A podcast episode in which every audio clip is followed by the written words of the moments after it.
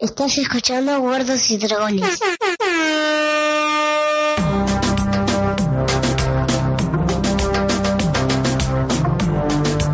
¿Qué tal amigos? Sean bienvenidos a la séptima y última entrega oficial de Guargos y Dragones, el podcast de Radio de Babel en el que hablamos sobre la serie Juego de Tronos y vamos a hablar del séptimo y último episodio de la séptima temporada también, titulado El Lobo y el Dragón. ¿Qué tal Pau? ¿Cómo estás? Bien, todo bien. Este, en pleno puchero porque se terminó. Aceptando la realidad. Ya no tenemos Sí. más Juego de Tronos. El próximo domingo no hay nada para ver. Hay que inventar, encontrar una serie nueva para mirar los domingos a la noche. ¿Cuánto falta para The Walking Dead? Falta bastante, pero bueno. Falta, falta. Primero tiene que venir Fear the Walking Dead y después. Pero dejémonos de series menores para hablar de lo que realmente importa, que es esta serie, este último capítulo. ¿Qué te pareció? ¿Cómo, cómo terminaste? ¿Cómo lo viviste? Eh, lo viví temerosa todo el tiempo. Todo el tiempo veía muertes y, y baja de personajes y tuve todo el episodio muy pendiente. Vamos a, tratar, lo digo no solo para vos, sino para eh, la audiencia en general. Vamos a hacer, eh, ahora que ya terminó la temporada, vamos a hacer la semana que viene un especial de la eh, resumiendo la séptima temporada y dando las opiniones más generales. Así que a mí me va a costar mucho, pero vamos a tratar de resumir las opiniones y de concentrarnos, de enfocarnos en este capítulo para dar una valoración más general de la temporada en el próximo, en la, primera entrega oficial de Wargos y Dragones. Eh, eh, oficial no, extraoficial, digamos, de Wargos y Dragones. Así que bueno, arranquemos con lo que fue el, el capítulo, que no empieza exactamente en el punto donde nos habíamos quedado, habíamos quedado con, con Jon y Daenerys volviendo en el barco y, y dando Jon contando que se iba a arrodillar ante ella ni bien pudiera ponerse de pie. Acá nos vamos directamente a la acción con los Inmaculados. Empezamos con la cara de Gusano Gris, que ya abrimos con una incógnita, cómo Sí. salieron de Roca Casterly. ¿Cómo fue que llegaron hasta ahí? Hmm. Eh, sí, Porque si bien eh, era el, la idea de Jamie, era hacerlos recorrer todo el continente, pero bueno, ¿en qué momento salieron? ¿Cómo salieron? ¿Y cómo fue que salieron y nadie les hizo nada? O sea, toda la, toda la flota de Euron y nadie les hizo nada. Fueron, volvieron la misma cantidad que fueron, o sea, Sí. no... Pero bueno, no importa. Sí, en realidad, la serie igual. Claro, no, no, no es importante, pero No. porque en realidad se pueden, podemos empezar a tejer de lucubraciones sobre las diferentes formas que pudo haber salido. Eh, puede haber habido una tregua previa para la reunión, lo que fuera. Pero lo podrían haber explicado, aunque sea en alguna línea, en algún comentario, en el Sí, episodio sí. anterior, en este, en una lo que fuera. Este, igual, eh, como que ahora, eh, que eh, de cierta forma está mal visto criticar la serie. Eh, ¿Te parece? Yo, le- critico mirá que la todas. critican con todo. Sí, sí, yo critico todas las series. O sea, este comentario que hago de que, ¿cómo fue que de golpe y porrazo hasta todo el ejército de los Inmaculados enfrente de, de Castle Rock y nadie dijo cómo? Este, no es una crítica que se hace, ah, no, porque no hay libros, ay, no, porque. No, no, es una crítica que, se hace- que hubiese hecho a cualquier otra serie este, bajo estas circunstancias en donde suceden cosas que suceden tras la escena y nadie nos las explica. Sí, porque aparte nos habían dejado en claro que, eh, que estaban atrapados, o sea, no atrapados, Sí, pero sí, que estaban aislados, que no tenían comida ni nada. No necesariamente que los iban a, o sea, tranquilamente pueden haber recorrido todo el continente hasta llegar a, hasta llegar a, A Roca Castle. no, porque estaban en Roca Castle, hasta llegar a desembarco. Ah. Lo pueden haber recorrido tranquilamente, pero bueno, no hicieron mención a eso y nos dejan. Pero tranquilamente, como no hay parámetros de tiempo ya en esta temporada, tranquilamente lo podrían haber hecho. y vemos que están en una especie de asedio a Desembarco del Rey, que igual a mí, Mm. vos sos testigo, me costó reconocer Desembarco del Rey. Sí, La verdad que no supe que estaban ahí, no me di cuenta que eran, de hecho pensé que como que nos estaban metiendo una imagen de cómo iba a ser el final del capítulo, de otro momento, que después de la de esa fallida reunión que iban a tener, nos iban a mostrar ahí como que ya estaban en guerra, pero no, era desembarco, están los Inmaculados ahí en, en formación inmaculada, como siempre, Sí. ¿no? Hay que no se les mueve un pelo, Y vemos que Bron está a cargo de la defensa de, de la ciudad, del castillo, de lo que fuera donde están, que están juntando barriles de, de brea al estilo de aceite, ¿no? Era- no, brea, sí. Me parece que era brea, sí, sí, yo Al pensé en el aceite, por las invasiones inglesas. Claro, sí, sí. Que, que también es mentira era porque era muy caro el aceite. Era agua. Tiraban agua hirviendo lo que podían. Pero ahí tenemos a Bron encargado que le parecen 500 barriles de brea, que era demasiado poco y manda a pedir 500 más. Pero nunca pierde el sentido del humor y hace el- la conversación que tienen con Jamie es sobre los, los pitos, sobre las pijas de los Las no pijas, claro, mejor dicho. lo faltante, la parte que le falta a los Inmaculados que no entiende por qué razón pelearían. Claro. Y ahí está bueno el diálogo porque le dice, bueno, por dinero. Y bueno, pero si el dinero se lo gastan en putas, Claro. si no tienen, ¿para qué? Por la familia. Que Ah. si no tienen pito, ¿cómo van a tener familia? Exactamente. Así que está muy bien pensado. Sí, está muy bien. Y justo ahí cuando hablan de pitos y de pijas, entran los que más larga la tienen. Sí, no, igual antes de eso ya se la veían ganar, ya eran re ganadores con los Inmaculados ahí abajo hasta que Entran Llegaron. los, los Dotraki con su sello, con sus gritos de, de aborigen. Y está bueno porque vienen a toda máquina, parece que se La los van a- palabra. Aborigen, no se dice más, ¿no? Se dice pueblo originario. sí, Eh, o de indio. De salvaje. No. De salvaje, digamos. Indio tampoco. Porque son salvajes. Y vienen. Que parece que se los van a llevar puestos a los Inmaculados. Sí. Y los Inmaculados no se los mueve un pelo, no, se esa- corre nada. Impecable, Ah, esa, sí. esa escena es genial. Eso está bueno. Está muy buena. Y vemos que Bron está relajado, como entregado, digamos, y que Jamie está preocupado porque no, no sabe para, para dónde va a ir la cosa y aparte ya vio el poder de los Inmaculados, de los Dothraki Mm. en batalla. Bueno, Jamie también. Eh, Bron también lo vio. Y ahí a lo lejos nos muestran que está toda la flota Greyjoy, eh, la flota de hierro en la puerta de, de desembarco y los cinco barquitos allá de, vienen los cinco barquitos de Daenerys. de Daenerys, sí, sí, en el que vienen Tyrion. Vienen eh, todos. Sí, eh, no, no, no están todos específicamente, pero sí, nos muestran a Tyrion, no me acuerdo hablando con quién. Está Tyrion, de fondo está está Tyrion, está Varys. Está Varys, claro. Están todos. Y, y John.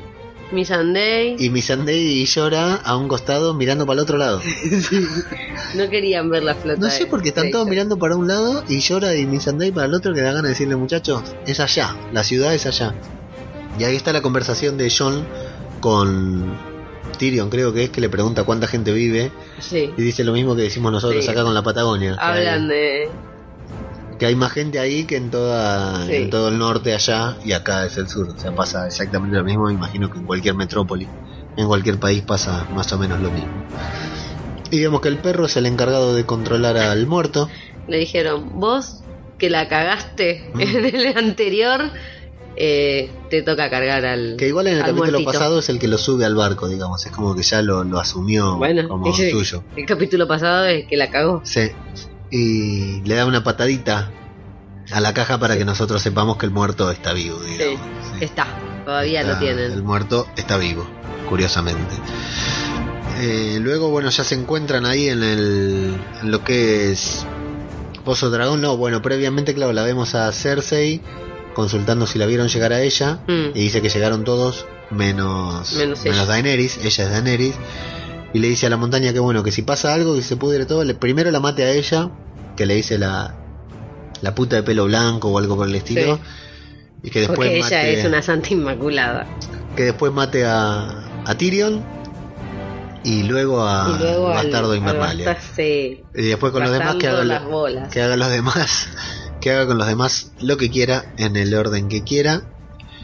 Y se van para Pozo Dragón, donde están se- hay un múltiple reencuentro de personajes ahí que muchos lo van a tildar. Bueno, yo me- a- la semana pasada tiré en Twitter de que porque hay una palabra que se está usando mucho para los análisis de Juego de Tronos, que es fanservice. Sí. A mí se me ocurrió a ver si podíamos hacer un podcast sin decir la, dicha palabra. Así que cada vez que digamos, en lugar de decir fanservice, voy a decir mortadela. Para contar cuántas veces decimos. No, no, para no decir fanservice que está tan usado. Así que a partir de ahora, en esa escena en Pozo Dragón, hay mucha mortadela. ¿Qué Ve- tarado? vemos que hay mucha. o sea, hay, hay el reencuentro de muchos personajes que alguna vez vimos juntos, que fueron amigos. Igual no está mal, no está fuera de contexto, no está sobrearmada la escena, o sea, se tenía que dar así. Para mí son, para mí es necesario. Yo, la verdad, cuando me siento a ver una serie, en casos así, es lo, es lo que quiero ver. Tal como dije en el, el- Por eso no, no me parece que estuviera, no, o sea, tampoco es un fan serving, oh sí, vamos a darle para todos los que miran GOT. No, no, es algo, mortadela. es algo que se hubiese dado este, en cualquier otro lado, porque aparte tenía que darse. Esa reunión no era, no incumbía solo a Cersei y a Daenerys. Lo único que está tirado de los pelos ahí es Brienne y Podrick. No, bueno, pero si analizamos lo que pasó en el norte, no, no estaba tirado de los pelos. No, pero lo que está tirado de los pelos es que hayan invitado a Sansa, que los hayan recibido así como si nada, que vengan del lado de Bron. No, porque eh, está claro lo que quería Cersei. Cersei se quería asegurar, le iba a dar la amnistía tanto como querían, pero se quería asegurar que el norte se mantuviera del lado de ella. No, pero sí, pero para mí eso, eso es completamente inverosímil porque si Sansa hubiera ido, que la invitación es para Sansa, si Sansa hubiera ido a, a desembarco, que lo hubiera recibido? De la misma manera que recibió a John. Mm, parece Bien, que ¿Qué no. le va a hacer? Ah, hija mía, ¿cómo te extrañé? Le va a No, decir. no, o sea, bueno, boludo, pero lo de claro. Sansa es muy distinto, me parece. A Varys, ¿cómo lo recibió? Sí, no lo Al hermano, ¿cómo lo Ok, recibió? pero ellos llegan todos juntos y tienen un ejército atrás respaldándolos. Brienne y Podrick llegaron solos. Si hubiera sido Sansa con Brienne, no sé cómo hubiera sido. Supuestamente sí, pero no, porque la mina ya la otra vez había invitado a John a que vaya a arrodillarse y John no iba a ir porque sabía que Cersei se la iba a cobrar Sí, sí. directamente. No, y a- porque sabía que tampoco se iba a arrodillar ante ella. Bueno, ahí está. Para mí lo, lo único que está ahí de más, no de más porque me gustó que estuvieran, pero me parece que no los encajaron del todo bien, es a Brienne y a Podrick. Y bueno, lo lindo de ver a Podrick reunirse con Tyrion otra vez, ver que, que se saludan, que se alegran de que aún siguen vivos Mm. mutuamente. A Bron ahí que les dice que dejen de, de las mariconeadas para después Sí.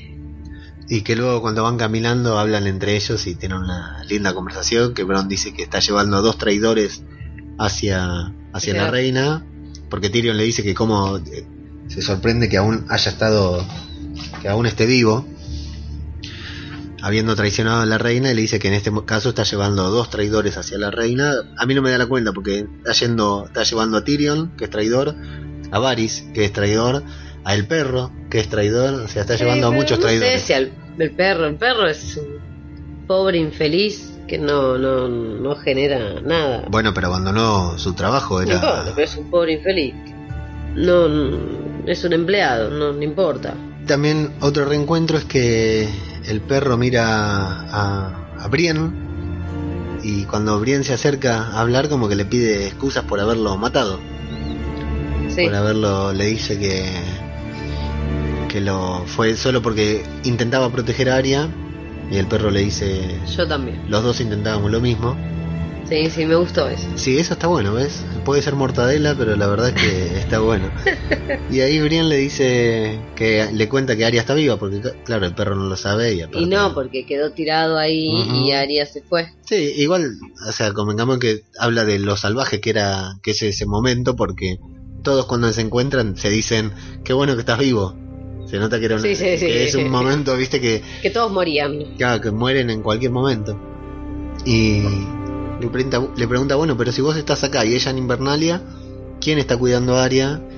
Y Brienne le dice, el que necesita que lo cuiden es el que se meta con ella. Quien se cruce con ella.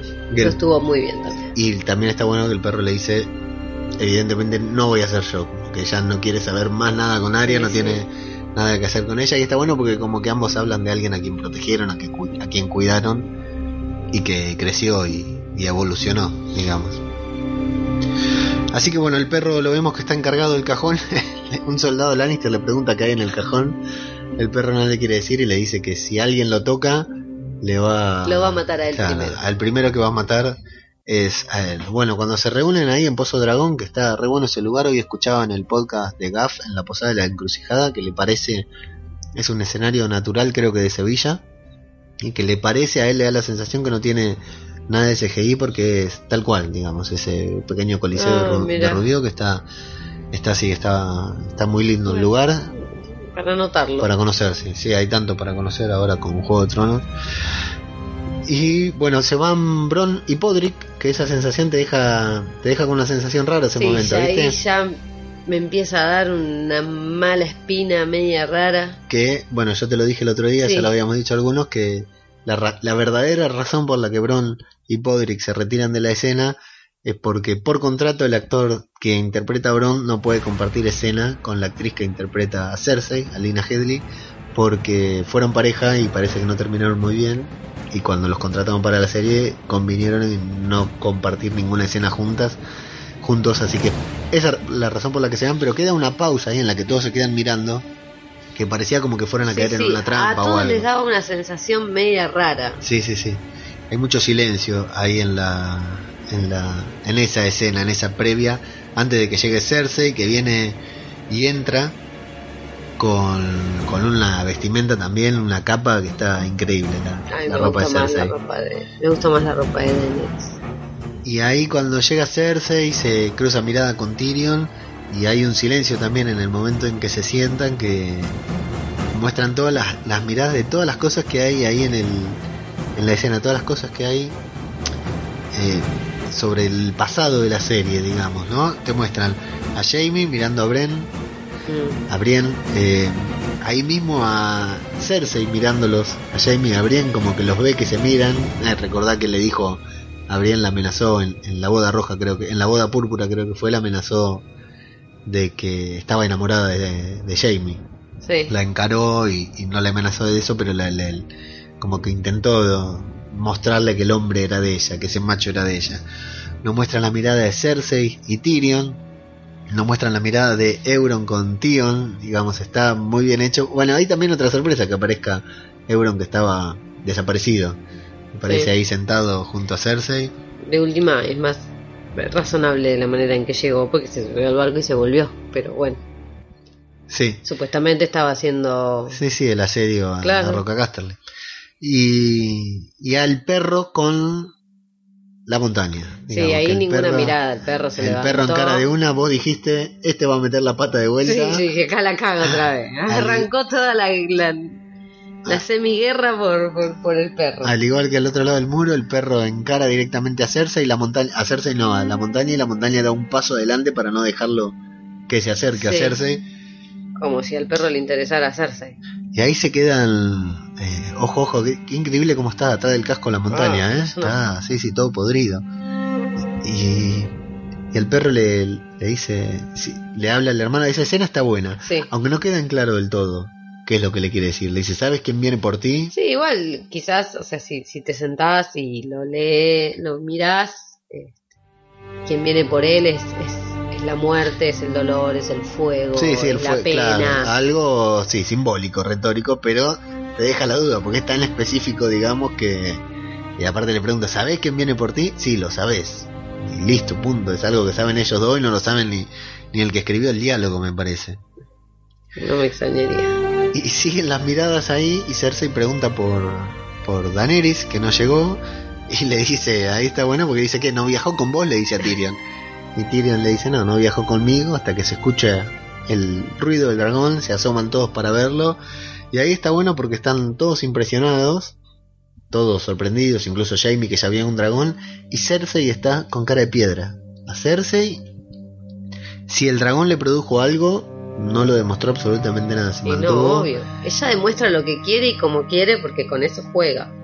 Y ahí vemos que Drogon de manera muy gentil baja el hombro, Sí, baja una parte para que. Daenerys pueda, pueda bajarse de él. Y le echa en cara a Cersei a Daenerys bien de minita. Bueno, hace un rato que estamos esperando. Sí, bueno, como si ella hubiese llegado muy puntual. Ella también había llegado. Ella también llegó tarde. Sí, sí. Solo que le molesta que alguien llegue más tarde que ella. Pero es la dueña de casa y aparte la entrada de Daenerys fue con todo. Te trajo todo. Y bueno, así que Daenerys muy bien también le pide disculpas. Y Tyrion es el que comienza a hablar, quiere empezar todo como una un parlamento para de sobre lo que están reunidos. En realidad no, viste, Daenerys lo mira a Tyrion como diciéndole, dale macho, arranca. Dale.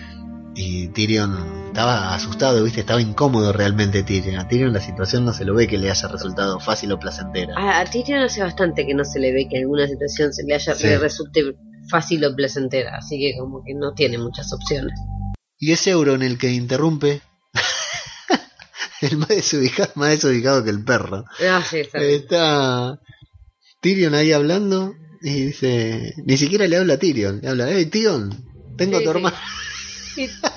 Tyrion lo mira como diciendo. Tyrion lo mira a Jamie, a Jamie lo gente. mira como diciendo, ¿y este de dónde Y sacaron?". Jamie lo mira que encima lo tiene entre ojo y ojo. Porque dice que le me la hace- quiere coger. Le hace la cara como diciendo, no sabes lo que me tengo que aguantar. Como diciendo, es lo que hay, diría mi abuela. Y bueno, entonces lo que. Bueno, Cersei le pone los puntos a. A Euron, le dice que se siente o que se vaya. Y Euron se sienta muy calladito, muy modosito, ¿no? Parece que acatara. Después nos enteramos que hay otros planes por detrás. Ese sí me lo comí, ¿eh? Ese- en esa entré. Sí, igual todavía falta para, para ese momento porque. Ahí John empieza a hablar del Rey de la Noche todo. Y al rey de la noche. Sí, a los ojos del Rey de la Noche. Y demás, y demás. La historia que sabemos. Se olvidó después del Rey de la Noche, ¿no? Sí, sí. al final está. del capítulo. No, no se hizo Ah, mucho Se le pasaron los efectos. Lo que está bueno ahí es que Tyrion dice que no hay ninguna razón, ninguna conversación de la que están teniendo ahí. Creo que la dice Tyrion, la verdad que ahora no me acuerdo si es Tyrion o John, se me cruzan los diálogos. Que dice que no hay ninguna conversación que los pueda poner, hacerse poner de acuerdo. Que están ahí no para hablar, porque la verdad que no, no hay forma de que puedan hablar y llegar a un diálogo. Entonces directamente le van a mostrar eh, el muerto, digamos, porque la, la charla no iba dando frutos. Entonces entra el perro con la cajita de en la que traen el muerto. Lo apoya ahí muy teatral la parte, ¿viste? Porque tardan Sí. bastante en apoyarla. Y algunos decían que era muy infomercial. Que lo hicieron muy infomercial, ¿viste? Como las propagandas de TV Compra del llame ya. El perro entonces abre la cajita y mira hacia adentro, no sé si con miedo, Sí, con sí, qué, ¿viste? tiene como media cara de pánico. Después de haberla cagado tanto allá, dice, a ver si lo toco y la cago. Lo que sí parece que nos hacen creer por un segundito que el muerto estaba muerto. Sí, o que no estaba, o... Sí, sí, yo pensé que ahí se pudría todo, que no estaba el muerto y bueno, empezaban a, a los hablazos y a, a ver qué pasaba. Pero no, el muerto está de manera muy delicada, como ve que no va a salir el muerto, el perro patea la caja Y el muerto se y ahí está bueno porque si vos te fijas la escena es lenta, es tranquila, es tensa. Tranquila y tensa se contradicen, ¿no? Pero Sí. quiere decir que va muy lento, muy despacio, no pasa nada, es tensa porque son conversaciones incómodas con personajes que no se llevan. Y de golpe el perro patea esa, esa caja y se convierte en una película de terror. Mm. Porque ya el muerto no sale caminando como los de The Walking Dead, no sale. Sale corriendo. Aparte en un primer plano, muy bien hecho, los sonidos del muerto, todo. Y aparte quedó estratégicamente colocada la caja para que de justo contra Cersei. hacia donde estaba Cersei. Y realmente ahí, así como dijimos que no había, está bueno porque la escena es tan repentina que nos muestran re bien que Cersei se recontra asusta de lo que le muestran. Y encima el zombie la encara, va hacia ahí, ni la montaña llega a, a protegerla porque quiere avanzar pero no llega y queda ahí cara a cara, lo tenían encadenado al muerto, habían medido estratégicamente a qué altura lo tenían que dejar a- No, no, igual creo que es el perro, ¿eh? el que tira de la ¿Tira cadena. de la cadena? Sí, sí, sí. sí. Así que le salva la vida a la reina. Y ahí el, el muerto en ¿Te imaginas a Cersei Zombie. zombie? Y- Pégate un tiro. Capaz que ya la vemos. a ver. Igual estos no son. Acordate que no, no convierten. No es Walking No. Dead. Tiene que venir el rey de la noche. Ya va a llegar. Y ahí está bueno que eh, el perro, el muerto lo encara al perro. El perro, este güey dice, uy, la puta madre, dice, se reniega primero. Agarra la espada y lo, par lo tenían repensado, ¿viste? Lo parte en dos. Sí.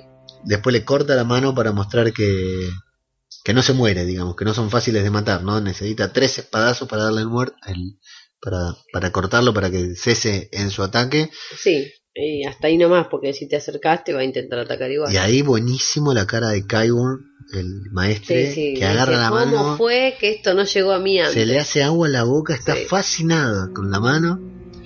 Bueno, y John la agarra la mano para hacer su demostración y empieza a explicar que lo pueden matar con fuego. Sí. Ahí genial Davos prendiendo, ahí no hay efectos especiales, nada, el actor tuvo que Davos aprender. tiene la medallita de los scouts que de- dice sí. cómo generar fuego de una, de una piedra. Impresionante cómo la prende fuego, con qué rapidez, prenden fuego la mano y le clavan vidriagón para mostrar cómo, cómo se mata a un muerto. Cambia radicalmente el clima de, de la serie ahí. Y ahí está muy bien porque realmente parece que, que Cersei estuviera asustada, estuviera conmovida. John hace toda la demostración, que esa es la parte que dicen que es como un infomercial, porque dice, podemos matarlo así, podemos matarlo así, va explicando. Jamie pregunta cuántos, cuántos... A mí lo que me resulta también un poco difícil de saber cómo hacen para convencerlos, por qué se convencen, digamos, porque te están mostrando un muerto, no te están mostrando el ejército que está bien, no te lo pueden mostrar, ¿no? Pero, bueno, ver un muerto de estos en, eh, por primera vez, ¿no? Nosotros porque vemos muchas películas, cosas de zombies, nos parece relativamente natural y creemos que aceptaríamos la realidad enseguida. Pero Jamie pregunta, bueno, ¿cuántos de estos? Y le dice 100.000, no me acuerdo qué número Sí. dicen. Creo que Daenerys incluso ahí lo... Daenerys es la que le da el número. Ah, y Jamie se, a Jamie lo ve que listo, ya sabe que está todo jodido, Sí. que, que hay que hacer algo, digamos, de manera inmediata. Y Cersei parece convencida, digamos, parece que se preocupa. Sí, sí, les da todo el speech de que sí, de que le va a dar la amnistía. Pero que sí. a vos te convenció esa parte también, ¿o no? ¿No la viste convencida, Cersei? Sí, sí, Yo realmente creí que estaba... Que listo, que había entendido que sí. Que había que, que ir a pelear contra los muertos. Y, pero lo único que pide a cambio es que el rey del norte se mantenga neutro. Que una vez que Sí. termine esa guerra con los de arriba, se mantenga neutro y no tome partido por, por nadie. No le pide que tome partido por ella, sino que, que no se una a los que están en contra de ella. Y Daenerys, O le, pre- sea, que lo ven. y Daenerys le pregunta si se lo pide a él solamente y a ella no se lo va a pedir. Y le dice, no te lo pediría porque no lo aceptarías. Y si lo aceptaras, no te creería. Sabría Claro. que me estás mintiendo. Se lo pido a él. Y ahí está bueno porque dicen al hijo de Ned Stark, a etcétera, etcétera. Digamos, sabiendo que Sí, apela a los sentimientos más nobles que John los tiene todos. John la mira a Daenerys. Daenerys le hace un gesto con la cabeza de que sí, de que acepte.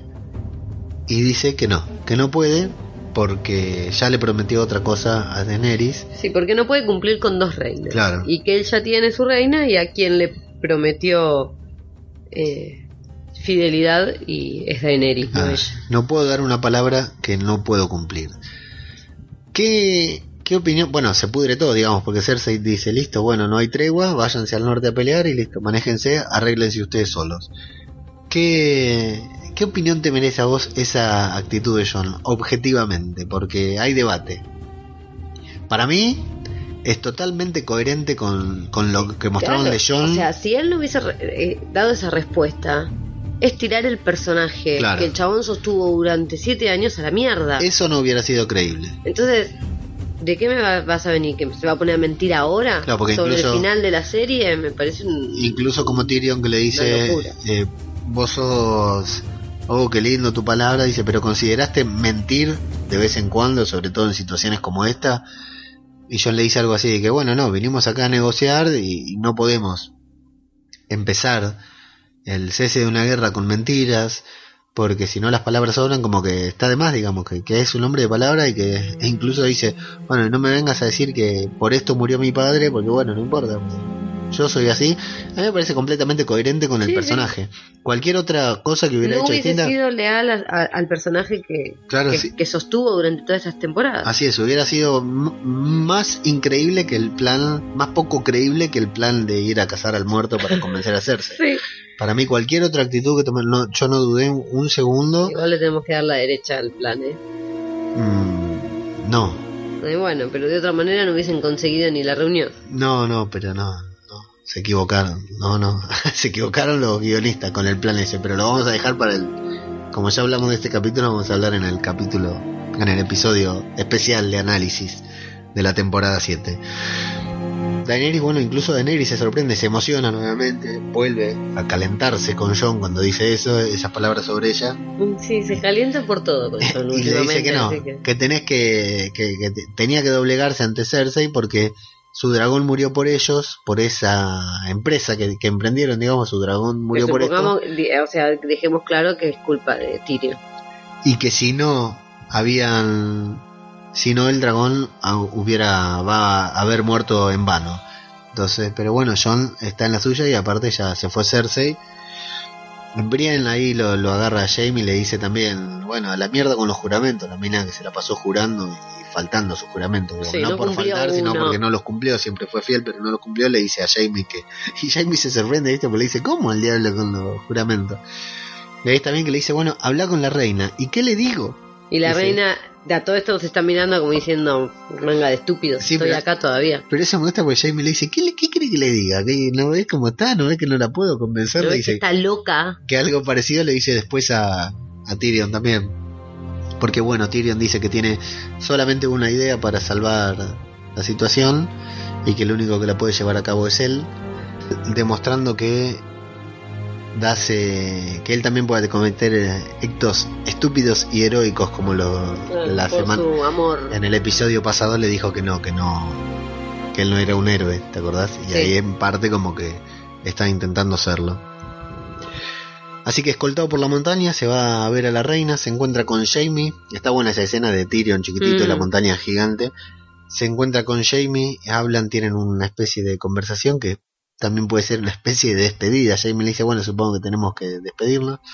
Le dice, ¿hablaste con ella? Sí, hasta, hasta el momento en que me echó de la habitación, sí. Porque ahí tranquilamente la reunión podría haber sido entre los tres, pero no. Cersei lo echa para que Jamie no forme parte de la reunión con Tyrion.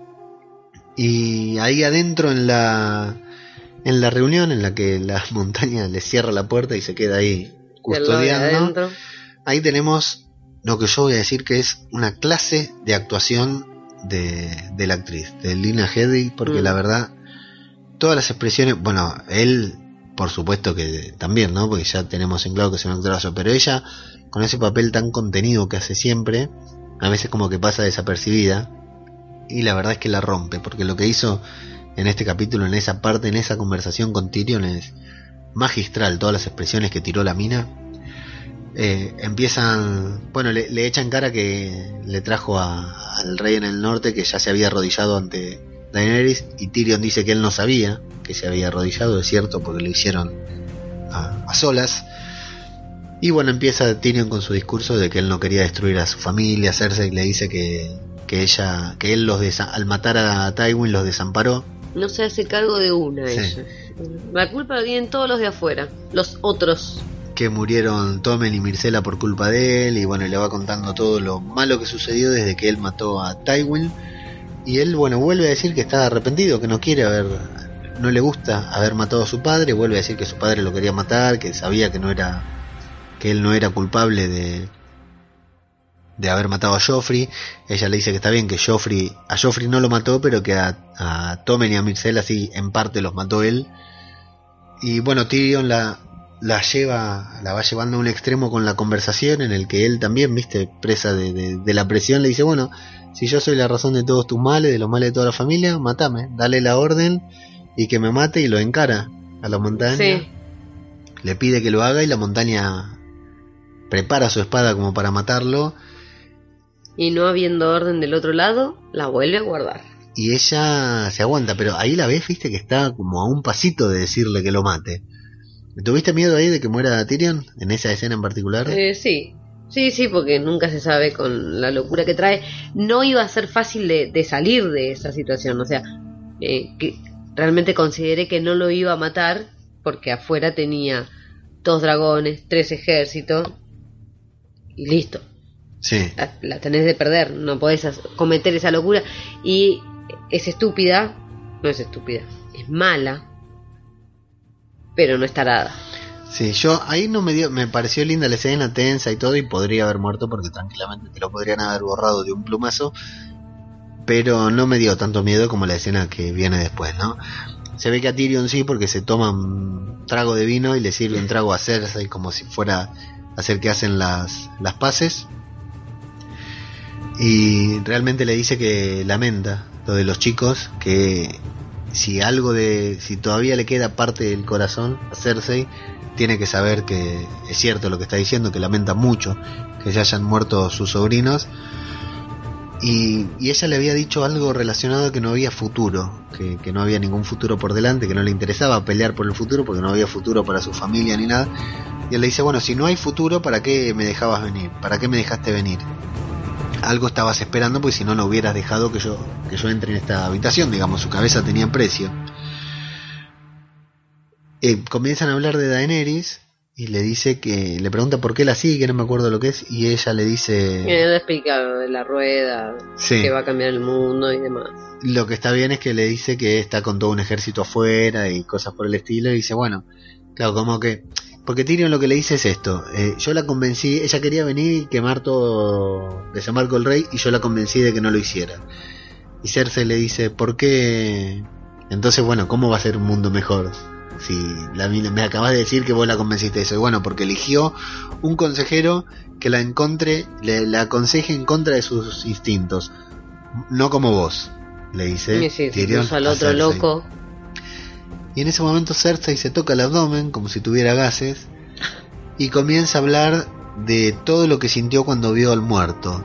Habla de que vio cuando el muerto la encaró, que vio que, que no había futuro, que no había destino, que no que, estaba todo perdido, que no había por qué pelear porque como que era una batalla perdida. Y habla de sus seres queridos, habla de su familia, de, de- de que lo único que pensó era en cómo ponerlos a salvo. Y eso hace que Tyrion ate cabos porque se queda mirando desde el momento que se toca la panza y ella empieza a hablar de su familia.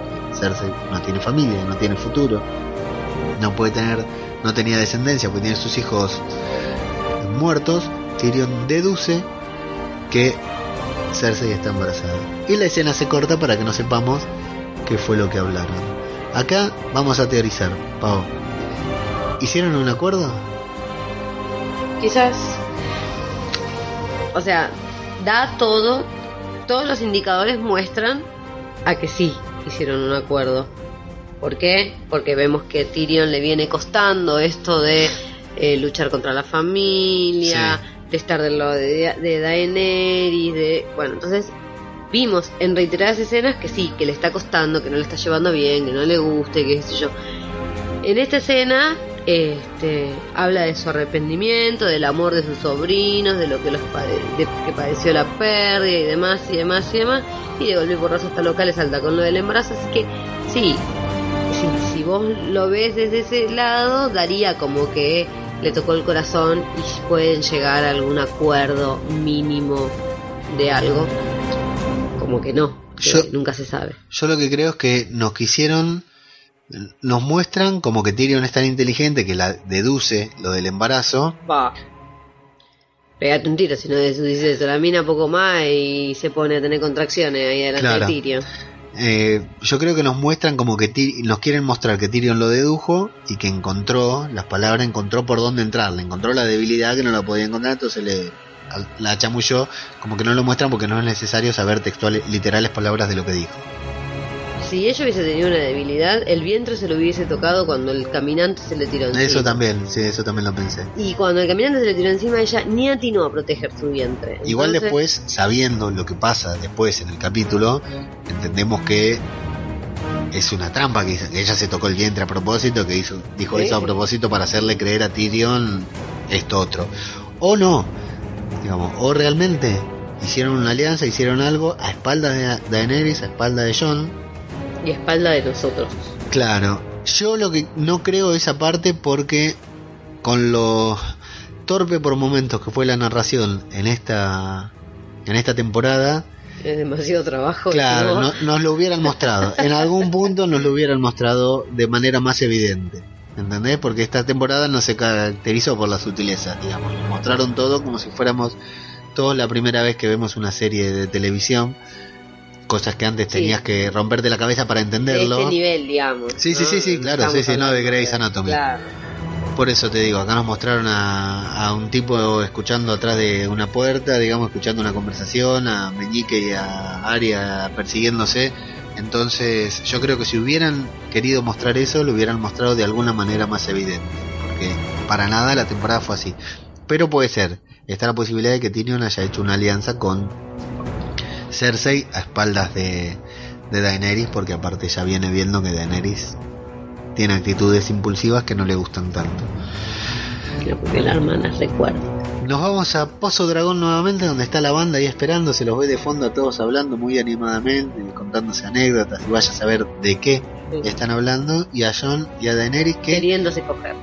ahí es cuando yo digo, porque viste que con esto del John Eris está el debate de si estuvo bien, si estuvo mal, y yo me la paso diciendo de que para mí estuvo muy bien porque lo fueron dosificando, querían llegar a esta última escena que tuvimos en este en este final de temporada y lo podrían haber hecho de mil maneras y para mí lo hicieron, está bien, no queríamos que lo hagan, yo no quería un John y un Daenerys en pareja. Sin embargo, lo fueron haciendo tan de a poquito a lo largo de siete capítulos nada más, ¿no? Y, el- y creo que es a partir del tercero que se encuentran ellos, o, o el segundo, la verdad no me acuerdo en qué momento se encuentran, después lo vamos a repasar. A partir de ahí lo fueron haciendo así con cuentagotas, con muchos cuentagotas, fueron mostrando situaciones que los podían llegar a enamorar, que realmente entiendo que los hagan fascinarse a uno del otro, más a ella de él que a él de ella, digamos, pero que se vayan convenciendo mutuamente, que vayan sintiendo algo. Acá en esta escena en que están ahí enfrentados cara a cara, que están cara a cara, parecía que se iban a besar, se podrían haber besado ahí tranquilamente, los podrían haber hecho besarse o hacer algo más explícito y me hubiera resultado completamente chocante, muy televisivo, muy de novela. Sin embargo, solamente hablaron, viste, tuvieron hay una conversación que Daenerys le contó el ocaso de su familia cuando encadenaron ahí a los dragones, cuando los encerraron ahí para que no, no anden por todos lados rompiendo todo. Y, John le dice que bueno, que ella no va a ser como, que ella no es como el resto de su familia. En el momento salta nuevamente, por si no atamos cabos, ¿no? El tema de la, infer- de la supuesta infertilidad de Daenerys Así que con eso hay algo, así que Sí, lo que hay es la escena del final, eso pasa. Sí, sí. Eh, Uno donde pone el ojo pone la bala, claro. Ahí está bueno que le dice Daenerys, no, es que yo no puedo tener hijos. Y John le dice, ¿y quién te dijo eso? La bruja que mató a mi marido. Sí. Re coherente. Y John le dice, bueno, quizá no es una buena fuente, le dice. A mí me gustó y digo, que me, me pareció más que le decía, viste, no estás probando con, con el pito correcto, Claro. viste, le dijo. Ahora te digo, ¿no? Con la escena del final, pobre tipo, lo estafaron completamente. ¿Vos? Y le dijo, yo no puedo tener hijos, anda tranquilo. y se va a encontrar con un martes 3 en nueve meses. Que, ¿para qué te cuento, no? Así que bueno, bien. Eh, vuelve Tyrion, vuelve Cersei, Tyrion con cara de nada, lo miran como diciendo, bueno, contanos qué pasó, Tyrion no tiene tiempo de contar nada porque atrás viene Cersei nuevamente con toda la comitiva. Ella, me imagino la actuación de esos actores yendo y viniendo ¿no? en, en ese pasillito. Y bueno, bien, Cersei le dice que ok, que le ofrece a su ejército, que llama a los abanderados, que van a marchar al norte con ellos y que no, no pide nada a cambio. Lo único que pide es que cuando termine la guerra recuerden que aceptó ayudarlos sin que le den ninguna garantía. Sí, sí, como si fuera que en realidad está pidiendo una protección para ella y su futuro hijo. Claro, sí, sí, que en algún momento digan, bueno, listo, me ganaron, pero no, no me ejecuten, déjenme irme a vivir Sí, a una isla claro. con el bebé. Así que bueno, Como se, si a ella lo único que le importara era su familia. Se resuelve la asamblea, se resuelve todo lo que empezaron a, a gestar hace un par de capítulos y nos vamos para el lugar en el que nunca se resuelve nada, que vemos a, a Invernalia, a Sansa, nuevamente hablando con Meñique, de confidente con Meñique, ya era el colmo. Sí, ¿no? no. Si no terminaba como terminó, ya era el colmo de, de Sansa. Meñique aprovecha para meterle púa par nuevamente. Y está bueno ese jueguito que le dice vamos a ponernos en su lugar. Para qué va a querer venir ella acá para qué va a querer bueno me tiene bronca Sí, sí, soy cómo la lleva de a poco, está, está muy bien hecho, cómo de a poco la lleva a, a esa... a- sí la lleva entre comillas a esas conclusiones sí.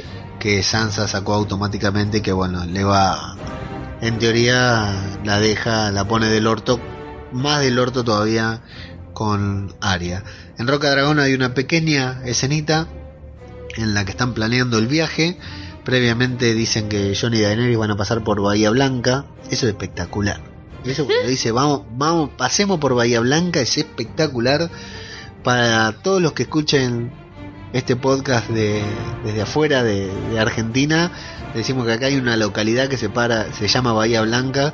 Así que cuando mencionaron Bahía Blanca prácticamente se escuchó un gol de, risas de todo lo que estaban viendo Juego de Tronos. Me imagino a alguna persona en Bahía Blanca Viendo... mirando la serie y tirándose al piso, digamos, Sí, porque sí. es una localidad del interior de Buenos Aires, muy conocida, pero donde no, no hay nada referente. Digo, "Uh, si escucha a alguien de Bahía Blanca me va a putear. Sí, otra que. Pero bueno, no es una de las localidades más conocidas, digamos. sí. Y bien. Yora le recomienda a Daenerys eh, viajar en dragón, ¿no? ¿Le dice? No, ¿qué le dice? sí, Sí, viaja- volando, sí, Sí, viajar en- Lo más lejos de John posible, le viajar en dice dragón Llora. porque tiene muchos enemigos y le pueden tirar cualquier cosa por el camino. Pito le van a tirar por el camino. Y John le dice que está bien, que le parece coherente la... Sí, porque John en realidad lo que hace hincapié, porque John lo que quiere es que vayan en barco y que después cabalguen juntos por los prados del norte y que qué sé yo. Y que Llora le dice que ella tiene muchos enemigos en el norte, que la mayoría del norte peleó contra su padre, porque obviamente como iban a favor de Baratheon, de Robert, sí. este bueno, que, que en donde la reconocieran por sus cabellos rubios iba a ser un blanco fácil. Y, y bueno, le dijo que, bueno, lo- igual lo solucionaron con una peluca, ¿no? Pero John. John le dice que está bien, que la, la recomendación de Llora es correcta, pero que si van a mostrar que están unidos, a John le parece mejor que tienen que ir juntos. Y Daenerys, por supuesto, hace lo que John le dice, dice voy a viajar en el barco con John. Y Y ahí, por poco más y baila. ahí hay una mirada como diciendo voy a viajar con... No solo una mirada, ¿le viste las manos? Sí, sí, sí. Como sí. apoya las manos de manera juguetona, Sí. eh, hice comillas, pero no se ven chicos, de manera juguetona Sí, sobre la mesa, Parece un realmente- adolescente. se, se entiende que se lo va a coger en el viaje, ¿viste? Y bueno, así que va a viajar con, con, con John y vamos a ver qué pasa ahí más adelante. Tion y John tienen una charla necesaria, tal vez importante, relevante, no, no mucho. La verdad que hablan sobre Tyrion parece pedir esa redención, pedir ese perdón. Le hace un par de comentarios a John sobre de que él siempre sabe, de que John siempre puso, incluso cuando era estúpido y joven, que era lo correcto. John le dice que no, que no sabe lo que es lo correcto, simplemente actúa de acuerdo a sus convicciones. Sí, convicciones heredadas. Sí. Heredadas. Sí, sí, sí. Este. Viene, viene por ahí, viene por, por el heredar, por el, por el haber aprendido, por el haber estado. Creo que la charla enfocaba a eso. John le vuelve a decir, porque Tion le menciona el momento en el que fue honesto ante Cersei, que podría haber hecho cualquier otra cosa, y John le vuelve a decir que bueno, que fuimos buscando la paz, si no somos honestos, eh, tenemos que ser honestos entre nosotros y si vamos a pelear juntos, porque si no, no no vamos a poder. Eh, entonces, bueno, Tion le dice algo sobre que siempre hizo lo correcto, comparado con él, Bueno, sí. sí, por supuesto, porque Tion, recordemos que era una, una basura, basura Desde Le- el primer capítulo hasta hace. Sí, sí, hasta hace poco. Y ahí John le dice que sigue siendo un Stark, que aunque no quiera, sigue siendo, aunque sea, es un Greyjoy, pero que también es un Stark porque Ned lo crió tan bien como, Sí. como a John y a todos los demás. Y ahí también está bueno porque después al final del capítulo nos van a confesar, eh, nos van a, a terminar de confirmar, como si hiciera falta, Sí. que John no es hijo de Ned, sino de la hermana, que es sobrino de Ned. Y en parte lo que John le puede estar diciendo a Tion puede ser palabras hacia él también, que Sí, él sigue siendo un Stark. Del pertenecer. De. Del enarbolar la bandera que, que te crió y con quien te sentís reconocido y agradecido. Convengamos que él siempre se crió con la propia imagen de que era un bastardo, de que Claro. debía no tener nada, de que. Y sin embargo, Ned, este, guardando la imagen solo por protegerlo, para que no saltara a la vista, Sí, siempre lo trató como un bastardo, pero con mucho cariño. sí, Entonces, bueno, yo creo que esa charla viene a eso, viene al pertenecer, al ser, al, a lo que querés representar. Y bueno, finalmente Tion se convence de que tiene que ir a rescatar a, a Yara, quiere convencer a sus hombres, le dan una paliza.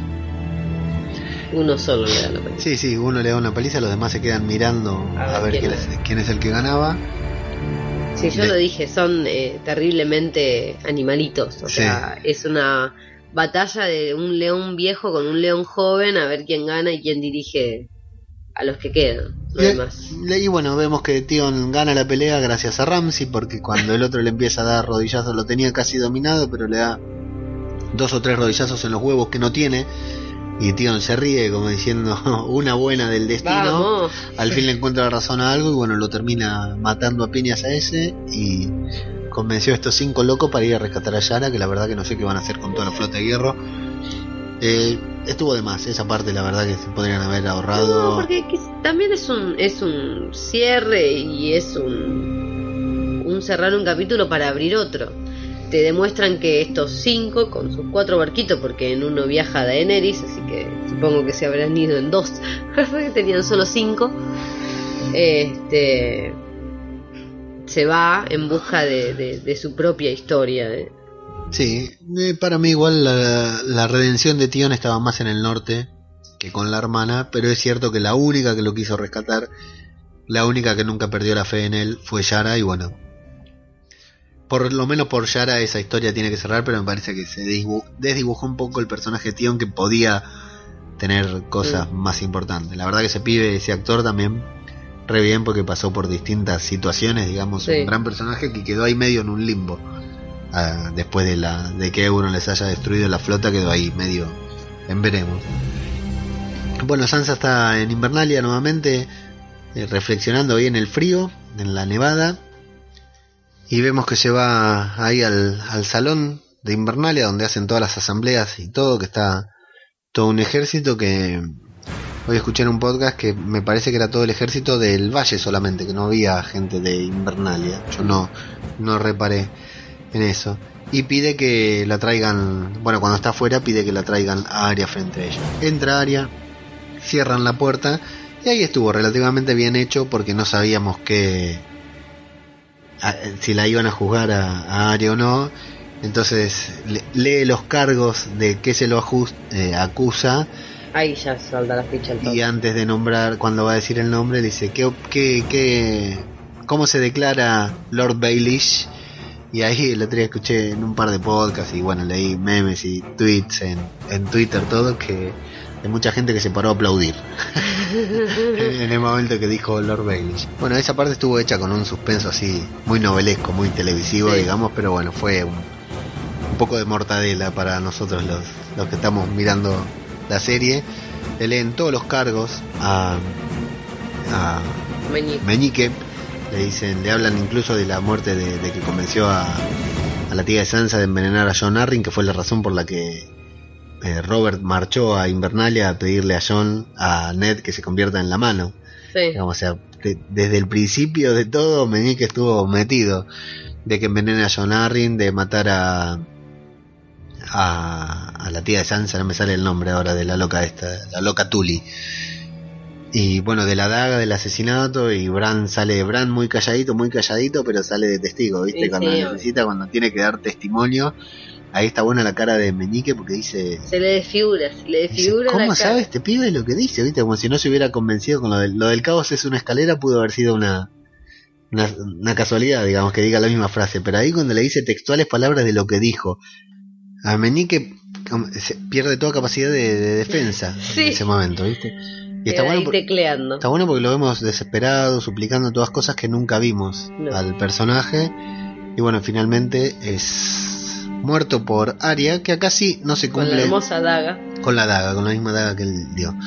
Ahí sí vemos que no se cumple lo que decía Ned, que el que dictaba la sentencia era el que debía ejecutar. Sí. En parte no se cumple.